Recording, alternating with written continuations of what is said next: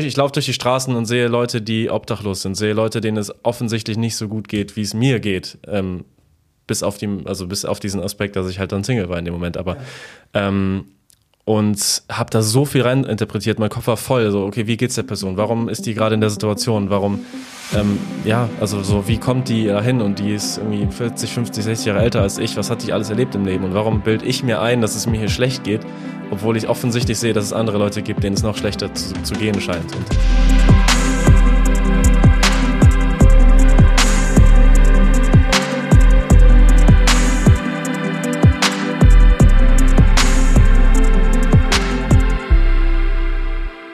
Leute, was geht? Herzlich willkommen zur zweiten Folge vom The Unlock Times Podcast.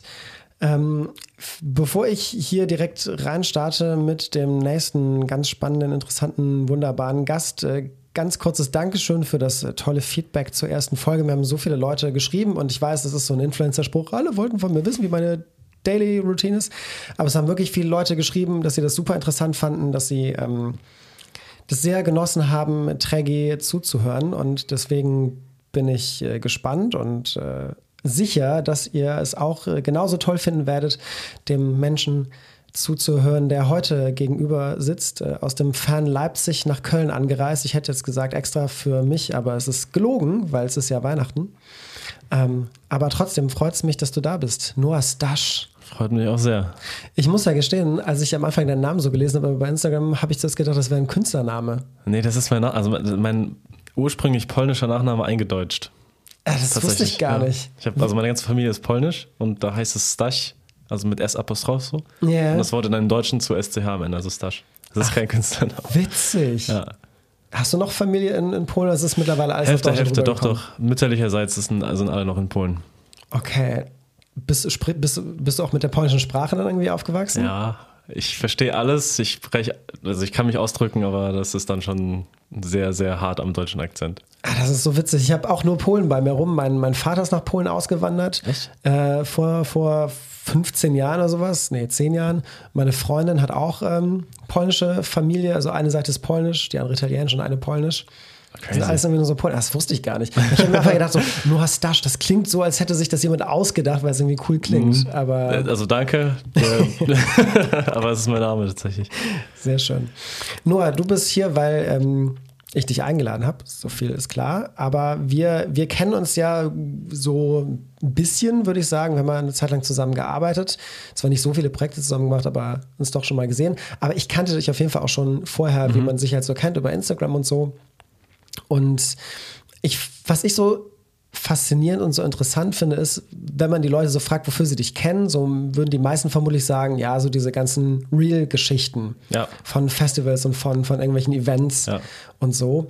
Und dann hast du aber vor ein paar Wochen einfach ein Fotomagazin, ein Printmagazin hingeschmissen mit so Arbeiten, die so gar nichts mit dem zu tun haben, wo man dich halt sonst so mit in Verbindung bringt. So in den letzten Jahren halt so Reels und früher auch super viel so Musikerbegleitung und viele Mhm. Porträts von Lena Meilandruth. halt. Äh, wie Lange wie, her. wie kam es dazu, äh, dass du gesagt hast, okay, erstmal mache ich jetzt ein Projekt, was rein Foto ist und halt nicht Video, so ein bisschen weg vom Tagesgeschäft und dann halt ein Magazin auch mit so Street-Reportage.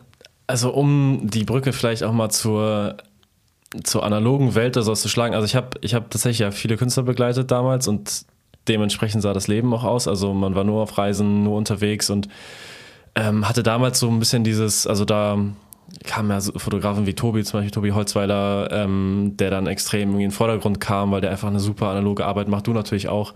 Also kann, so kannte ich dich halt auch schon vorher. Ähm, habe mich da ursprünglich mal analog versucht und habe da nie so ein bisschen meinen Zugang zu gefunden, weil mein Leben zu stressig war. Sage ich mir jetzt also so, weil ich nie zu Hause war, nie irgendwie den Kopf hatte, die Filme entwickeln zu lassen oder mich darum zu kümmern und so und das so ein bisschen versandet ist. Ähm, bis ich dann irgendwann schon gemerkt habe, okay, ich bin viel unterwegs, ich sehe viele Situationen, aber ich bin auch immer der ruhige, observative Typ gewesen. Also ähm, viel auf Bahnhö in Bahnhöfen gewesen natürlich und habe da auch immer Situationen gesehen. Ich weiß nicht, ein älterer Mann steht mit einem Strauß Blumen da und wartet am Gleis. So die Situation. Ich bin vorbeigelaufen, dachte mir, Mann, ich also so, ich interpretiere so viel selbst rein in so eine Situation und nehme das total wahr und ähm, kann das aber irgendwie nicht ausdrücken. Und irgendwann brauchte dieses ich kann es nicht ausdrücken, ein Ventil für mich so. Und das Ventil war erstmal tatsächlich, sich eine Kamera zuzulegen, die nicht analog war in dem Fall, weil das war noch so die Barriere bei mir im Kopf. Aber die diese Momente festhält, ohne dass es aussieht, als hätte ich jetzt irgendwie eine fette Kamera, eine Sony mit keine Ahnung was vom Objektiv und jeder checkt, dass ich das Bild gerade mache. Ich brauchte irgendwas, was die Situation für mich einfängt, so das, was ich da rein interpretiere, ähm, ohne dass es irgendwer um mich herum merkt, dass ich das gerade mache. Und so fing das so ein bisschen an bei mir. Also ähm, habe dann meine Fuji geholt, mich damit ein bisschen rumprobiert und so ein bisschen diese Entschleunigung wieder gehabt, die ich im Leben nicht hatte. Also ähm, hatte wieder Zeit, die Momente festzuhalten. Ein bisschen wie eine Einwegkamera eigentlich. So, ich habe einfach abge abgedrückt, habe da nicht mal drauf geschaut auf das Bild, aber irgendwann ziehst du das auf, dein, auf deine Festplatte und denkst dir so, ach ja, das war der schöne Moment irgendwie. Ähm, habe das aber am Anfang nur für mich gemacht tatsächlich. Also da, da war dieser Gedanke, das irgendwann irgendwie in ein Magazin zu packen oder sowas, war da noch gar nicht da. Wann, wann kam es so zum ersten Mal, dass du gedacht hast, ey, ich könnte eigentlich mit den Bildern so ein bisschen mehr machen, als die nur irgendwie für mich so anzuschauen und ab und zu mal auf so einem Zweitkanal so zu posten? Ähm, da muss ich wirklich sehr, sehr große Props an Tobi Holzweiler geben. Ähm, letztes, nee, dieses Jahr im Sommer waren wir zusammen in, in Cannes, hatten dann einen Job, also einen ganz normalen Job, aber hatten auch vier, fünf Tage frei zwischendrin haben uns ein Airbnb geteilt oder ich habe mich bei ihm eher eingezeckt ins Airbnb und auch sehr viel über Fotografie geredet. Ähm, und das waren sehr schönes, waren sehr schöne Gespräche, weil das irgendwie so diese Welt neben diesem ganzen viel unterwegs sein, nur für Social Media produzieren war. Ähm, Tobi hat ja dann sehr, sehr reinen Ansatz, so was, was Fotos angeht und ist sehr abgekoppelt von der Social Media Welt und das hat mir total viel gegeben. Und ähm, da habe ich vielleicht so ein bisschen gemerkt, okay, ich habe hab die Bilder für mich immer als irgendwie, ich will nicht sagen gut, weil das, ich teile generell so kreative Sachen nicht in gut und schlecht oder sowas ein, aber ähm, habe die Bilder für mich verstanden und wenn ich so ein Foto, das ich gemacht habe, angeschaut habe, dachte ich mir, ja, ich, ich sehe die Situation, in der ich das ja gemacht habe. Habe aber immer gedacht, wenn ich das irgendwie so anderen Leuten zeige, die checken es ja gar nicht. Also die wissen ja gar nicht, was die Situation eigentlich war. Und Tobi hat mir so ein bisschen dieses, wenn, also diesen Weg dahin gezeigt, so dass, ähm, naja, dass, dass so Fotos eben auch Menschen finden, die das verstehen. Also dass dass eben nicht nur alles sich auf Social Media abspielt, wo du irgendwie, wenn du kein, weiß ich nicht, kein Model mit sich platzierst, auf 1.8 fotografierst und irgendwie Teal und Orange bearbeitest, so, also ne, so, so dann funktioniert es besser und sonst funktioniert es halt nicht. Ähm, und, und da war ich so ein bisschen im Kopf her gefangen in dieser Social Media Welt. Und, und durch die Gespräche mit Tobi war das wirklich so, dass ich ge gemerkt habe, okay, es gibt noch was ganz anderes als das. Und es gibt auch Menschen, die sehen mehr in Bildern als das, was auf Social Media passiert. Und da habe ich so ein bisschen angefangen, ähm, mit dem Gedanken zu spielen, das irgendwann vielleicht mal zu einem Magazin zu machen ähm, und dem nochmal eine andere Wertigkeit so zu geben, als es irgendwie beim, als es hat, wenn du das postest. So. Ich kann das super gut verstehen. Ich, ich meine, bei mir war es der gleiche Gedanke, so Bilder auf Social Media posten, gut und schön, aber ich glaube, es ist irgendwann auch sehr frustrierend, wenn man, wenn es so der, das einzige Outlet ist für die Arbeit, dann, dass irgendwelche Leute sich das dann auf kleinen Handybildschirmen anschauen. Voll. Ähm, ich merke es auch so, also die Street-Sachen haben, wenn ich es jetzt bei mir auf dem Account irgendwie in die Story lade oder sowas, bei mir auch nicht den, also nicht ansatzweise irgendwie den Anklang oder die Reaktion, wie es halt andere Arbeiten früher gehabt haben mit irgendwelchen prominenten Leuten drauf. Ähm, und da muss man auch so ein bisschen, also musste ich auch so ein bisschen so dieses, dass ich mir selbst bewusst bin, dass es trotzdem eine Form von Kunst, also ein anderer Ausdruck einfach, der vielleicht auch auf dieser, in dieser Social Media Welt gar nicht so, so zu Hause sein kann oder, oder ähm, noch nicht ist. Also, ähm, ja, aber ich, also, wie soll ich es formulieren? Ich glaube, ich verstehe, ich verstehe, ich verstehe aber, was du meinst. Es ist, man muss den künstlerischen Anspruch oder sollte seinen künstlerischen Anspruch ja nicht daran messen, was gerade trendet, so als Thema. Mhm. Also so ein bisschen wie das, was du immer bei Tobi gesagt hast. So, der hat halt seinen Stil und er ist wahnsinnig gut darin, ähm, darauf zu scheißen, ob sein Stil gerade das ist, was angesagt ist oder nicht, sondern der folgt halt so seiner inneren Stimme und nicht so dem, was von außen an, an Einflüssen irgendwie da drüber gestülpt wird oder was man wo man sich ja schnell ja. irgendwie ja. so reinbegibt in diese Falle zu sehen, okay, bei anderen funktionieren diese Bilder, vielleicht sollte ich auch so diese Art von Bilder machen und dann bist du komplett weg plötzlich von dem, was du eigentlich machen willst. Voll und ähm, das beeinflusst ja auch deine anderen Arbeiten, ne? Also so, das hat sehr viel in meinem Kopf beeinflusst, was jetzt so ähm, also auch sehr viel beeinflusst die Sachen, die ich für Social Media dann irgendwie ähm, äh, hauptsächlich mache. Jetzt, ob es Thema Framing ist, also ne, wie, wie stelle ich mir so ein Streetfoto irgendwie vor, wie will ich einen Moment festhalten? Und das ist, bei mir ist es persönlich so,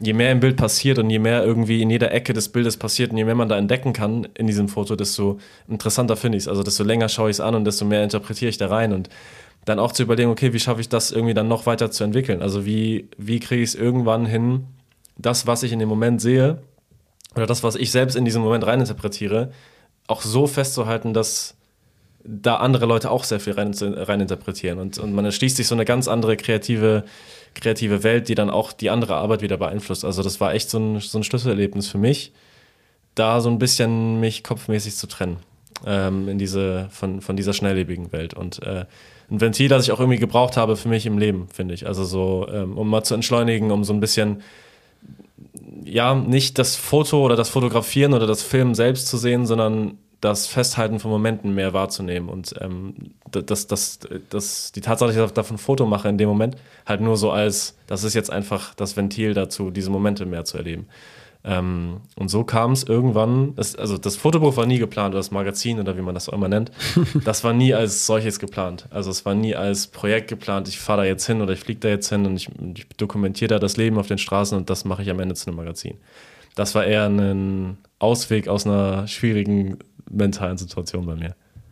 Okay, okay. Also mal dann irgendwie, wie du schon gesagt hast, ein bisschen entschleunigen, mal mental ein bisschen anders an Dinge rangehen und nicht halt in diesem konstanten Rush drinstecken, sondern sich mal viel fokussierter irgendwie Zeit nehmen. Irgendwie. Ja, am Anfang habe ich viel, viel ähm, einfach, ich würde sagen, zufällig fotografiert. Ich bin in Köln rausgegangen, damals habe ich in Köln auch gewohnt, habe da die Fotos gemacht ähm, und habe das alles irgendwie so für mich gesammelt, aber das ergab kein Bild. Und ähm, der Trip nach Barcelona, der quasi das, das Schlüsselding war, was das Magazin, also das, das, das bearbeitet, das Magazin so gesehen. Der ist äh, sehr, sehr kurz nach einer Trennung entstanden. Also der, die, die Trennung und dann drei Tage später bin ich dorthin geflogen, alleine, was nicht alleine geplant war, der Trip. Ähm, und habe mich tatsächlich auch sehr einsam gefühlt. Also das erste Mal eigentlich ist mich, ich bin oft alleine, aber da habe ich mich wirklich einsam gefühlt. So.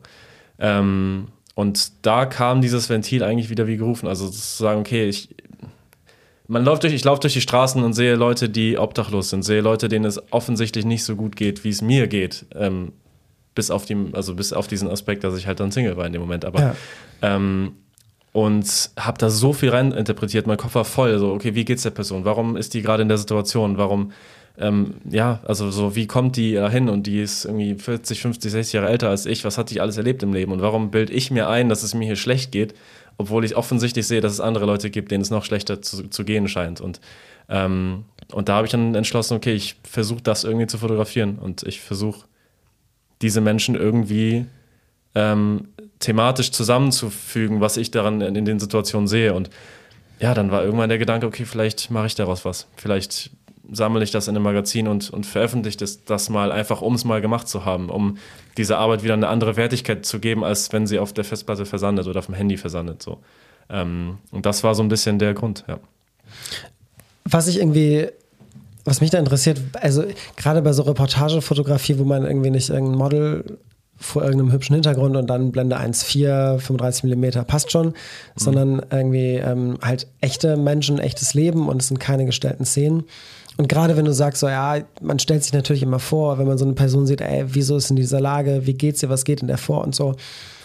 Wenn du später oder jetzt irgendwie das Magazin in die Hand nimmst und du so durchblätterst und dir die Bilder anschaust, ist da dann trotzdem mittlerweile so eine, durch dieses Kunstwerk, was da ja irgendwie zwischen der realen Situation steht und jetzt dir als Betrachter, ist da trotzdem so eine Form von Distanz da? Ich meine, wirst dich natürlich immer noch fragen, so, ey, diese Person, die ich da abgebildet habe, so was, was macht die, was, was passiert bei der.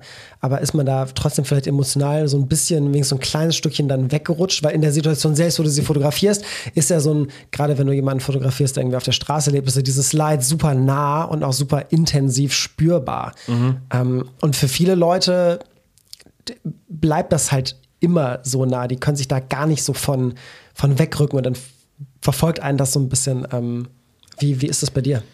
Mm, ich, das, ich will, also ohne dass das irgendwie überheblich klingt oder sowas, aber ich, ähm, habe mich in dem ganzen Zuge, dass ich, dass ich in diese Streetfotografie reingerutscht bin, für mich so auch natürlich mit anderen ähm, Fotografen beschäftigt und so und habe da immer einen sehr, sehr großen Respekt für gehabt, wenn ein Fotograf oder wenn ein Streetfotograf eben eine, ich sag mal, ein Gebiet fotografiert hat oder dokumentiert hat, ähm, wo sehr viel Kriminalität, sehr viel ähm, äh, Armut etc. sind, weil ich mir dachte, krass, also ohne seine Arbeit wüsste ich gar nicht, wie die Situation da ist und ähm, ohne seine Arbeit würde ich würde ich gar nicht die ganzen, weiß ich nicht, Kinder sehen, die trotzdem ihre Wünsche haben, ihre Ziele im Leben haben und, und mitfühlen und, und, und wirklich auch dieses, diese Situation sehen. Und ähm, so stelle ich mir das so ein bisschen bei den Fotos vor. Also auch wenn es Bilder gibt, auf denen Personen offensichtlich, auf denen es Personen offensichtlich nicht so gut geht, ähm, sehe ich das so, dass man die Situation erst dadurch irgendwie zum zum Vorschein bringt und ähm, vielleicht auch andere Personen anregt, über gewisse Dinge anders nachzudenken. Und ähm, vielleicht in den banalsten Situationen des Lebens, ähm, an denen man im Alltag vorbeilaufen würde, da vielleicht mal einmal mehr hinzuschauen und ähm, ja, und das anders einzuordnen für sich. Und, und äh, ich habe da diese Distanz grundsätzlich, würde ich sagen. Also ich verliere mich da nicht so tief in den Situationen. Ähm, aber habe schon ein Bedürfnis, dass, oder was heißt ein Bedürfnis, aber ich finde, der Welt täte es gut, wenn mehr Menschen mehr Situationen wahrnehmen würden und nicht äh, im Social Media Narzissmus daran vorbeilaufen. Und ähm, ja, das ist mir so ein persönliches Anliegen und deswegen verfolge ich das auch weiterhin und deswegen will ich das auch noch mehr machen in den nächsten Jahren, ähm, weil, weil das irgendwie so sich richtig anfühlt in, dem, in der Hinsicht. Also ich kann mich davon, wie gesagt, emotional sehr gut lösen, aber ähm, sehe darin einfach ein Ventil, das noch greifbarer zu machen, Situation. Ja. Hat das, klingt, das klingt das logisch? Nee, klingt, ich, okay. ich, also ich verstehe es. Ich, manchmal sind die Gedanken im Kopf ein bisschen wirrer, als sie dann rauskommen, ich verstehe nicht so gut. Hat das Projekt und die, die, diese Art, so an Bilder ranzugehen, ähm, ein bisschen entschleunigter, ein bisschen konzentrierter und so, hat das die Art und Weise, wie du auch vielleicht irgendwie jetzt so an Jobs rangehst, auch irgendwie so ein bisschen mit beeinflusst, also dass du irgendwie auch da beim Bildermachen ähm, irgendwie anders achtest auf das, was passiert? Oder sind das irgendwie zwei Sachen, die so komplett unabhängig voneinander irgendwie in dir existieren? Nee, voll. Das, das ist ja das Positive. Ähm, also ich mache alle Fotos, die ich im Street-Bereich mache, ich habe die Kamera umhängen, also auf Brusthöhe und halt meine Hand so ein bisschen vorm Objektiv, sodass es quasi für die Person, die mir entgegenkommt, dann nicht so aussieht, als würde ich in dem Moment fotografieren. Und ich gucke tatsächlich nie durch den Sucher. Also ich mache, dafür bin ich viel zu ängstlich, viel zu sozial inkompetent, dass ich da die Kamera raushole und die Person offensichtlich fotografiere. Gibt ja so Leute, die das machen.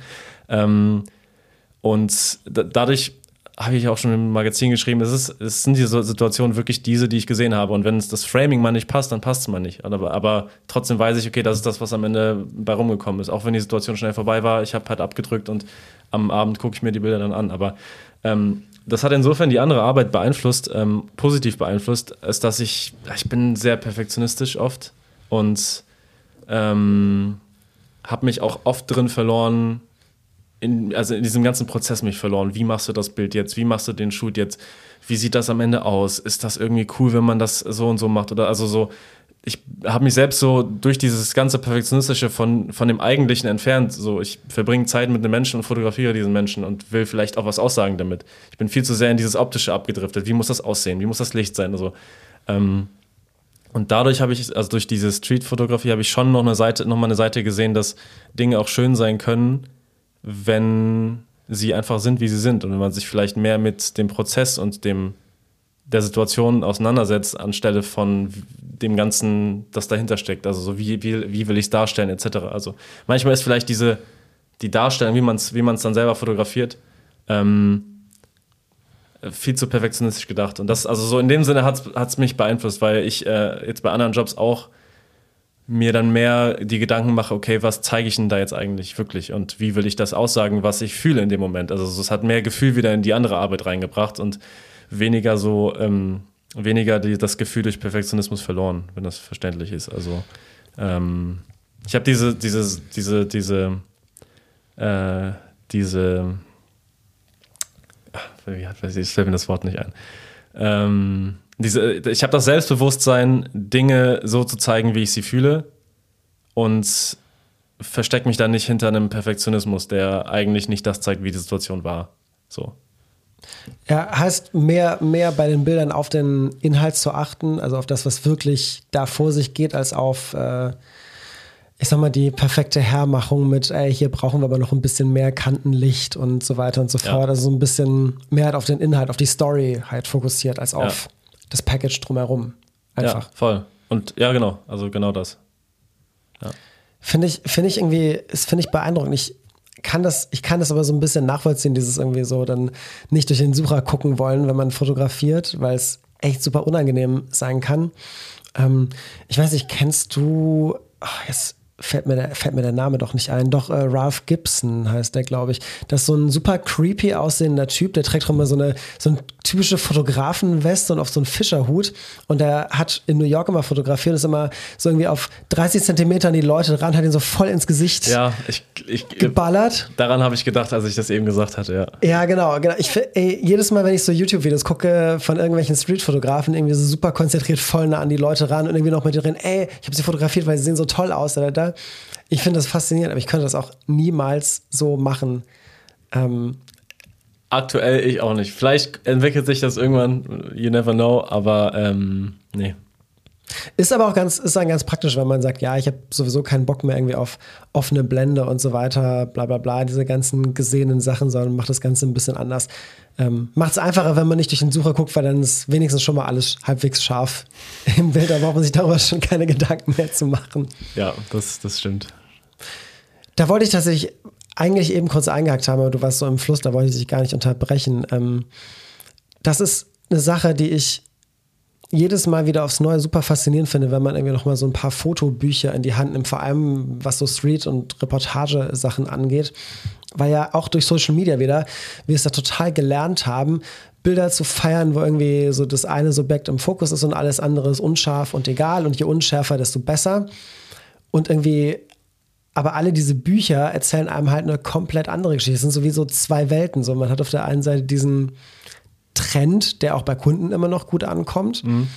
aber gefühlt alle, ich nenne es jetzt mal seriösen Fotografen, die halt früher ja, in den 80er, ja. 90er so gemacht haben, da sieht man das gar nicht. Da ist super viel Tiefe im Bild und da wird super viel mit verschiedenen Bildebenen gearbeitet, die dann zusammen interagieren. Das ist so ein bisschen ähnlich wie bei dir, wo du gesagt hast, ne? Ich finde Bilder gut, wo halt super viele Sachen passieren, gleichzeitig hier im Vordergrund und da im mhm. Hintergrund und links und rechts. Und ähm, es ist schon krass, wie viel plötzlich in einem Bild passiert, wenn man eben nicht alles unscharf ist, sondern man da irgendwie noch erkennen kann und halt diese verschiedenen Ebenen halt hat, die dann miteinander interagieren. Das ist auch eine Sache, die ich noch nicht so ganz kombinieren kann in meinem Kopf. Also gerade Social Media geht ja auch stark in eine, ähm, gerade aktuell in eine Videorichtung. Also mhm. da verliert das Foto ja an sich schon irgendwie ein bisschen an Relevanz oder man beschäftigt sich damit einfach nicht mehr so, wenn man es schnell wegklickt. Und ähm, was ich noch ganz gut finde daran, dass das am Ende haptisch in der Hand zu haben, die Bilder, also in einem Magazin oder im Fotobuch, äh, dass man auch die Möglichkeit hat, Dinge zusammenzuführen, also mehrere Bilder auf einer Seite zu zeigen, die dann vielleicht die einzelnen Fotos in den Kontext rücken, der von der so nicht gegeben wäre, oder das durch ähm, Text nochmal zu supporten.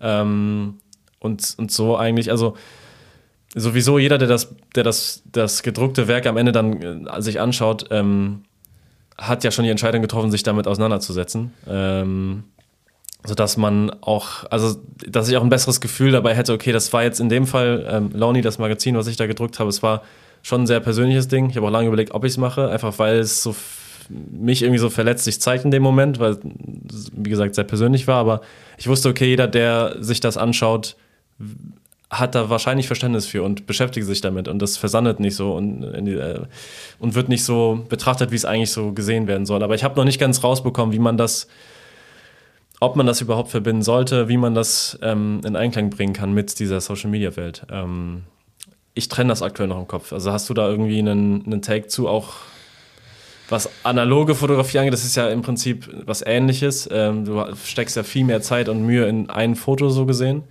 ähm, was am Ende aber von einem Betrachter genauso gesehen wird wie das digitale Bild, was du direkt posten kannst im Handy. Also das kriegt ja die gleiche Betrachtungszeit und das gleiche Interesse irgendwie. Absolut, absolut. Also zwischen analog und digital würde ich da gar nicht, gar nicht den Unterschied machen. So, das ist halt einfach nur eine andere Technik. Was am Ende erzählt, ist das Bild. Mhm. aber ich, ich kann total gut diesen Gedanken verstehen, so zu überlegen, wie kriege ich jetzt irgendwie, weiß ich nicht, irgendwelche Künstlerporträts, die ich schieße und irgendwelche Reels, die ich für einen Job mache, irgendwie online dann irgendwie kombiniert, auch so als, als Künstler, so. Mhm. Ähm, ich habe jetzt gerade, ich weiß auch nicht, warum ich irgendwelche Gänsefüßchen gerade gemacht, aber es gehören da gar nicht hin.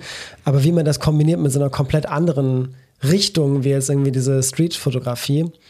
Ähm, Social Media, also wenn man auf Social Media unterwegs ist, dann äh, würden ja alle einem irgendwie sagen, ja, dann muss auf jeden Fall irgendwie das ganz klar trennen, weil ne, man denkt ja auf Social Media in Marketing und Marketing heißt, äh, je spitzer du dich profilierst, ja. desto besser funktionierst du und desto besser wächst du.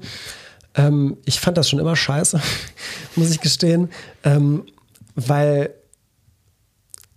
wenn du versuchst, aus Kunst so, so ein Produkt zu machen, mhm. geht irgendwie oft was verloren. Und gerade das, was du irgendwie erzählt hast, so, ne, das Magazin zeigt dich halt irgendwie von einer verletzlicheren Seite, nicht von so einem Hochglan Hochglanz, glatt gebügeltem Scheiß, sondern geht halt ein bisschen rougher irgendwie um mit so Dingen, die in einem vorgehen und mit einem Blick auf die Welt. Und das dann zu versuchen, irgendwie so zu vermarketing-technisch, das ist überhaupt kein Wort, aber das so ähm, irgendwo reinzubringen und da irgendwie was drum zu basteln, finde ich irgendwie, habe hab ich nie ganz verstanden. Ich, hab, ich war immer der Meinung, ja. alles, was du bist, kannst du so zeigen und dieses ganze, ja, das passt dann aber nicht in meinen Feed und diesen ganzen Blödsinn. Aber das ist, das ist das, ich sag mal, wenn ich Fotografen oder auch, auch ähm, äh, DOPs, also Video, Videomenschen, um es mal ganz grob zu fassen, sehe, ähm, die eine Arbeit machen, die jetzt nicht aus dem Social Media Kontext rührt, aber trotzdem super interessant sind. Also ist, sind, ist das in meinem Kopf immer als Inspiration gespeichert. Ach, schau mal, der hat irgendwie das Bild so und so geframed. Ähm, hätte ich niemals so gemacht, aber ist super interessant, weil es mir eine ganz andere Sichtweise darauf gibt. Und so versuche ich es bei mir zumindest im Kopf zusammenzufügen. Also, dass dass du trotzdem auch dadurch, dass man Dinge auf Social Media macht, um eben mehr gesehen zu werden, etc., ähm, dass das nicht automatisch heißt, dass man seinen Stil dem anpasst, sondern dass eventuell sein Stil auch Inspiration für andere Leute sein können, die noch in dieser Bubble sehr stark gefangen sind. Also ähm, Dinge sind ja auch nur gut, wenn sie neu sind. Also nicht nur gut, aber Dinge sind gut prinzipiell, wenn sie mal einen neuen Winkel ähm, äh, auf Dinge haben, wenn sie eine neue Perspektive irgendwie eröffnen, wenn wenn es anders ist, als man sonst irgendwie sieht, dann finde ich es persönlich interessant und dann schaue ich mir die Dinge an, denke mir so, ach, das ist wirklich interessant, was kann ich da für meine Arbeit irgendwie mitnehmen? Ähm, und so will ich das so ein bisschen sehen. Also diese Street- Dokumentarwelt, die finde ich sehr stark immer, also was sehr stark getrennt wird, einfach so ein bisschen mit Social Media in Einklang zu bringen oder zu verbinden. Dinge, äh, Reportage, Jobs, die man macht, äh, Influencer, die man begleitet, ähm, äh, Promis, die man begleitet, eben ähm, auch eben auch äh, mal so zu fotografieren, wie man es eigentlich vielleicht nicht machen würde oder nicht kennt und dadurch halt eben wieder neue Inspirationen für andere zu schaffen, eine neue Seite zu entdecken und sich da weiterzuentwickeln. Und ähm, das ist so ein bisschen der Kompromiss, den ich mir in meinem Kopf zwischen diesen beiden Welten irgendwie geschaffen habe. Äh, also da nicht so ausschließend zu denken, ja, es gibt das oder es gibt Social Media und auf Social Media ist ja das auch, also kannst du ja gar nicht deine Kunst so zeigen, wie es eigentlich sein sollte, sondern immer trotzdem so ein bisschen positiver zu denken, okay, wie, wie kriegt man es trotzdem verbunden? Also so, da habe ich noch keine ultimative Antwort drauf, aber das ist schon, ich, ich weigere mich, das irgendwie so als entweder das oder das zu sehen, weißt du, so schwarz oder weiß. Es muss irgendwie zusammenführen. Also so, wie sieht die Welt in, sagen wir mal, 80 Jahren aus? Also so, da sind ja, oder sagen wir nicht 80, aber in 40, 50, 60 Jahren, dann sind wir, ein Tobi, ein Trägi, du sei auch alt und, und haben ihr ganzes Leben gemacht und ja. dann muss das ja auch, also dann wird, dann werden ja bestimmte Sachen, jetzt ähm, die Kunstwerke von Trägi zum Beispiel, werden ja dann auch Menschen, die in dem Moment 18 sind und gerade damit anfangen, als Inspiration sehen und wie finden die das dann da vor? Also so, da wird es wahrscheinlich auf Social Media irgendwie eine Rolle spielen, aber ne, also so, so, so ein bisschen zu denken und das nicht so auszuschließen. Also es ähm, geht schwer in eine Schublade, aber ich habe trotzdem das Bestreben, das irgendwie, ja, das, das nicht ganz so als schwarz und weiß zu sehen, sagen wir es mal so. Ja, es ist, ähm, ich meine, am Ende des Tages ist ja auch, kommt ja alles aus dir. So, mhm. die, auch die, auch die ganz verschiedenen Dinge, auch das, die, diese, diese Same-Day-Delivery Reels, was ja. ja. auch so ein bisschen ja. dein Markenzeichen auch mit geworden ist. So, das sind ja alles nur Sachen, die Facetten von dir zeigen. Und ich persönlich finde Menschen viel interessanter, die mir mehrere, mehrere Facetten geben, wo ich halt nicht irgendwie immer hundertprozentig klar definieren kann und total erwartbar ist, was so als nächstes kommt. Wenn du hast ja gerade von, von Träge gesprochen, das ist ja so ein gutes Beispiel dafür. Das kann, äh, das kann sein, dass der mir morgen irgendein Latexbild vor mhm. die Nase klatscht, äh, wo seine Freundin irgendwas designt hat. Es kann aber auch sein, ähm, dass er nochmal ein altes Projekt rauskramt und plötzlich sehe ich äh, eine Szene aus dem Kölner Rotlichtviertel. So. Ja, und das, ja. das, das da kommt einfach irgendwas und du, du weißt es nicht immer hundertprozentig. Aber auch dieses Same Day Real-Thema, also ja, das, das war tatsächlich letztes Jahr so mein Ding, irgendwie ähm, Events und Happenings irgendwie am gleichen Tag in einem Reel darzustellen und das irgendwie als Same Day Real zu verkaufen, als, als Produkt in dem Sinne. Ähm, aber auch da, ne, also ich sag mal, Dinge, die ich für mich als Inspiration sehe, transportieren immer einen, einen Vibe, ein Gefühl, ein, irgendwas, was Leute, die nicht vor Ort waren, was denen zeigt, wie es gewesen ist und am besten halt in, in, der besten Art und Weise das zeigt. Und ähm, da kann man halt natürlich einerseits sagen, ja, ich mache hier die Transition rein und hier den, den Effekt und den Filmburn und das und das und das, was ich anfangs gemacht habe. Oder man kann halt einen Schritt zurückgehen und sagen, okay, durch diese ganze dokumentarische Arbeit habe ich halt viel mehr den Moment an sich zu schätzen, also zu schätzen gelernt und kann das vielleicht auch anders zeigen jetzt und das affektiert ja auch dann wieder das Real, das ich mache. Also, dass ich halt nicht, nicht gucke, okay, da sind jetzt irgendwie 30.000 Effekte drin und das macht's geil, sondern es ist geil, weil der Moment transportiert wird und der Vibe transportiert wird und so. Also, was meine ich? Ne? Also, die, die Learnings aus diesem, aus diesem dokumentarischen Bereich beeinflussen dann ja schon auch stark das Social Media, ähm, was ich dann mache in dem Fall. Und so sehe ich das ein bisschen, dass das eine ohne das andere nicht gut wäre. Nee, Im besten Falle bereichert sich das, auf jeden Fall. Ja. Es ist natürlich schon so, manche Arbeiten oder manche Arten von Kunstwerken funktionieren auf anderen Plattformen besser und ich bin ja sehr froh, dass du dich dazu entschieden hast, so eine Plattform so analog zu machen, wie es geht, halt Papier. Mhm. Ähm, weil, wie du eben schon gesagt hast, wenn jemand das Magazin kauft oder selbst wenn jemand das bei einem Kumpel auf dem Tisch liegen lässt, das ist schon mal ein aktiver Schritt zu sagen, so, ich gehe da jetzt hin und ich nehme das in die Hand und dann habe ich ja nicht nur das, das, das Bild, was ich mir angucke, nein, ich, ich fühle das Papier, ich höre das Papier, wenn ich es aufschlage. Ja. Ähm, ich rieche das es. Papier. Ich würde sagen, man riecht es. Man riecht das Papier.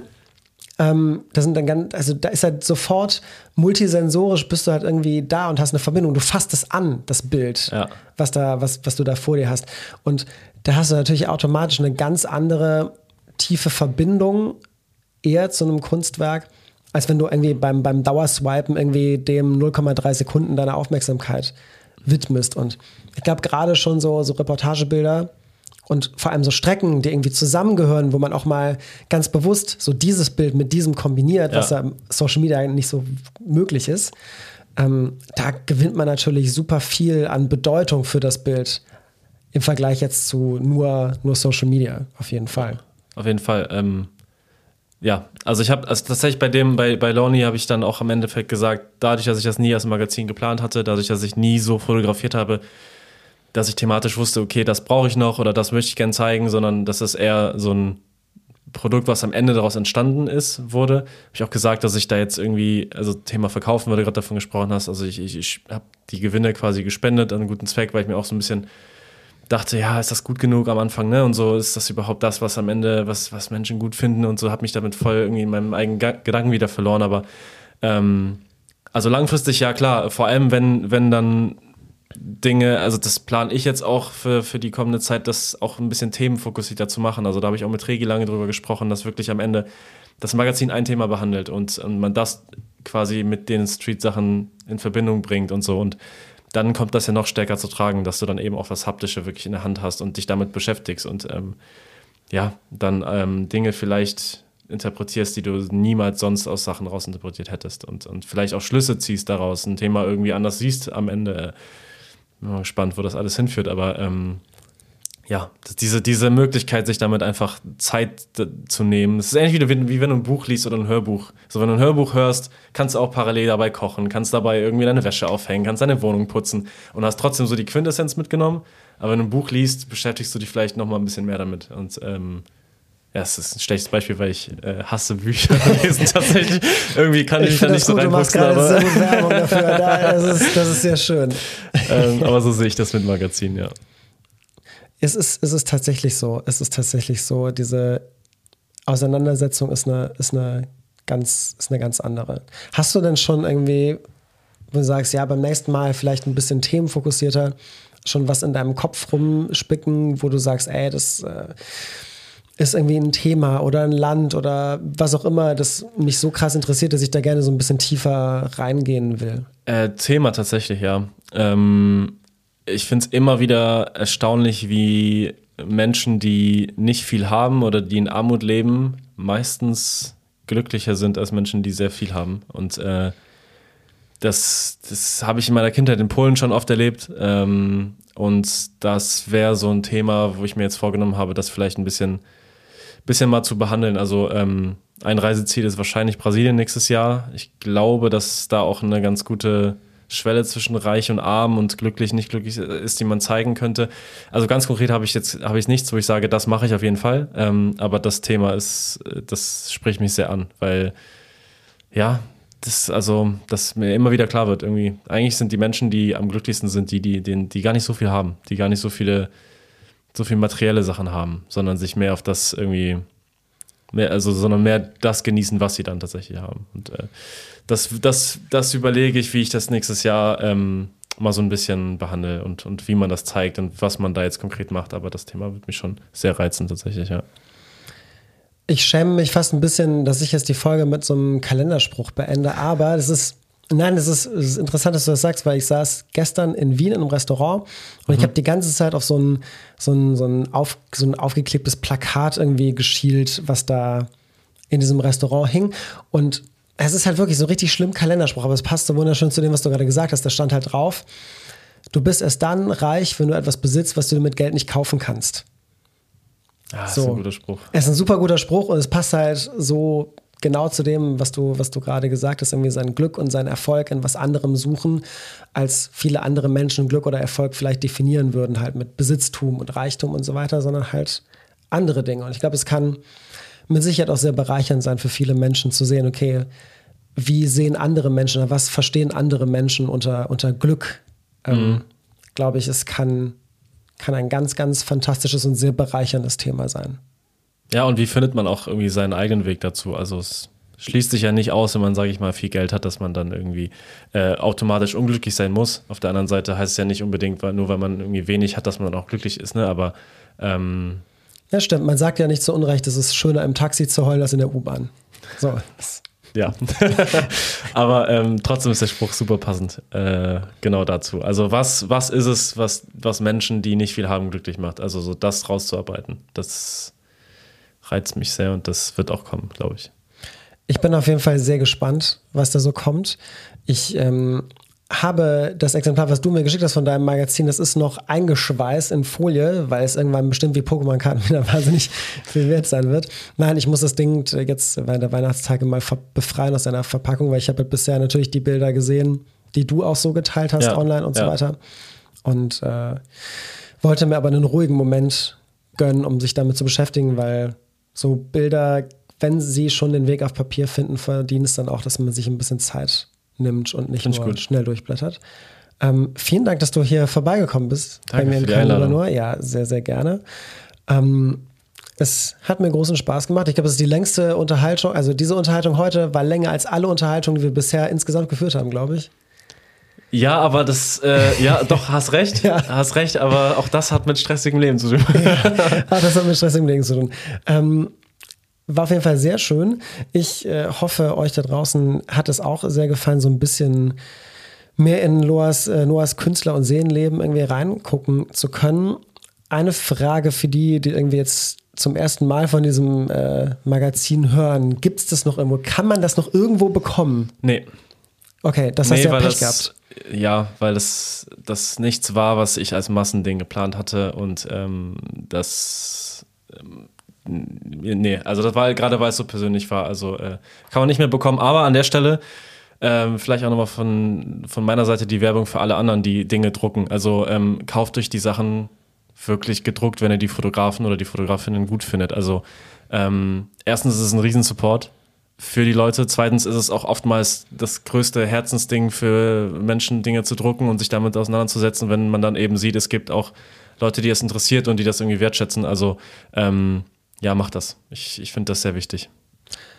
Finde ich gut. Fällt mir noch geradezu ein, ähm, falls es irgendwann wieder Möglichkeiten gibt, zum Beispiel von meinem guten Kölner Kollegen Ben Hammer irgendwie Bücher zu bekommen, was halt gerade nicht geht, macht es auf jeden Fall, weil der wie viele anderen haben irgendwie gerade richtig ja, Scheiße am Schuh, ähm, weil irgendwie in Köln Windhose war und irgendwie Ateliers zerstört hat und so weiter. Deswegen gerade irgendwie bei sowas, wenn man sowas mitbekommt, sobald Dinge wieder laufen, Online-Shops wieder da sind, bestellt auf jeden Fall mal so ein bisschen Kunst bei Leuten. Das ist immer gerade in solchen Situationen sehr, sehr, sehr hilfreich und sehr willkommen. Ja, ich hoffe, dass es auch da schnell wieder irgendwie den normalen Weg geht bei ihm. Hoffe ich auch. Gut, ähm, jetzt wünsche ich euch aber erstmal noch, na, frohe Weihnachten sind ja schon fast vorbei. Wobei heute ist der erste Weihnachtstag. Also nicht heute bei uns, bei uns ist der 23. Aber wenn ihr das hört, ist der erste Weihnachtsfeiertag. Ähm, macht euch eine schöne Zeit und äh, ja, schaut mal, ob euch die Geschenke dann wirklich glücklich machen oder ob ihr euer Glück eher in der Gesellschaft sucht. Eher in der Gesellschaft sucht, ganz genau. Noah, vielen Dank und bis zum nächsten Mal. Danke dir. Ciao, ciao.